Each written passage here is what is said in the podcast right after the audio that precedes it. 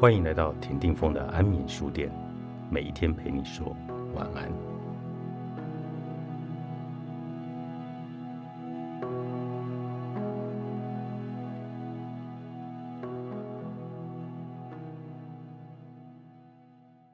为什么我们不知道自己正在被控制呢？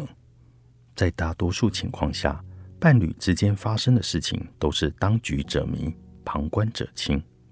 为什么会这样呢？为什么受控者会被长期蒙在鼓里，无法正确认识他与伴侣之间的关系？原因就在于吸引。吸引使得一方对另一方产生信任，信任是吸引的结果。没有信任的爱情是不存在的，这就是问题的症结所在。当我们被吸引，我们会袒露隐私。在纯粹的关系中，信任得不到外部支持，必须基于亲密关系才能得以发展。信任是对对方充满信心，也是对共同抵制未来创伤的能力充满了信心。这不仅仅是性欲的问题，因为性欲本身。就是问题。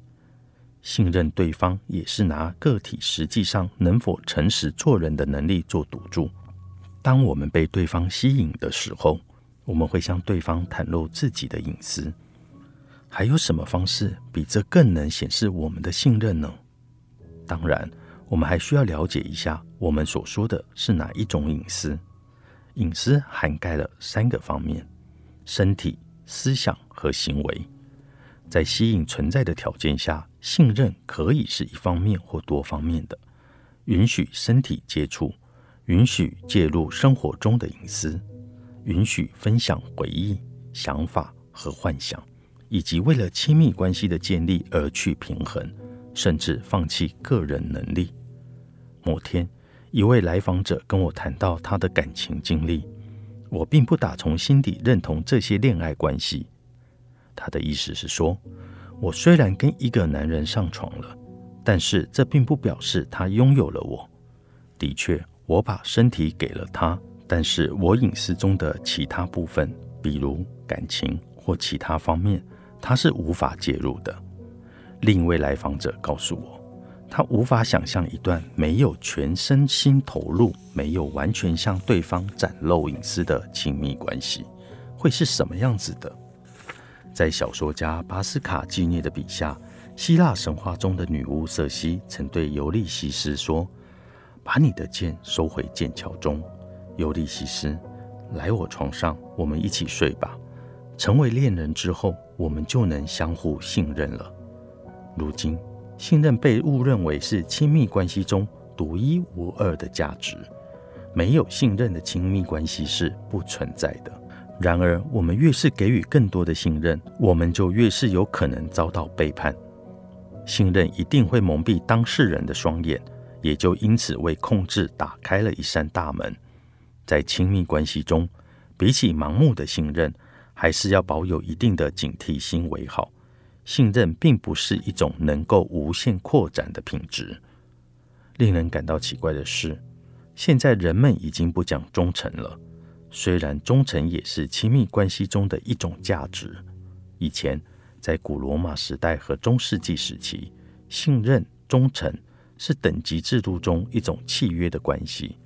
那个时候的主仆契约中有如下的约定：封建君主给予其仆从信任作为交换，后者要对前者保持忠诚，仆从不能背叛其君主，在任何情况下都要支援君主。相对应的，君主要保证不抛弃他的仆从，并保护后者。在伴侣之间，信任、忠诚这份心照不移的契约，被认为是相互承诺的结晶。每个人都要信任对方，保护对方，要忠诚，不能辜负对方的信任。没有忠诚，信任就失去了他所依靠的根基，信任因此会变得很危险，因为信任会使人盲目。在亲密关系中，忠诚这个概念让双方都去关注对方在这段感情中付出了什么。如果不忠的行为能因此被迅速揭穿，就能避免被蒙蔽和被控制。一个人如果盲目的信任对方，他就会容易的接受对方的暗示，这时他就不能正确判断对方所说的话。如此一来，因为有意识或无意识的接受了控制者的暗示，暗示就开始起了作用。控制者使用的技巧大多取决于对方的心理状况以及他对感情的投入程度。很明显的，付出越多，关系越亲密，个体越脆弱。受到控制的可能性就越大，这种情况对于夫妻或情侣来说是很危险的。在亲密关系中，两个人应该保护双方建立起来的隐私，也就是要保护隐私不被侵犯，不会被泄露或透露给外人，保证不会泄密。在亲密关系中，隐私是不能对外的，因此当出现控制行为时，隐私会让问题变得更加严重。两个人的关系越是亲密，受到控制的可能性就会越大。有毒的话语，作者罗伯特·纽伯格，宝瓶文化出版。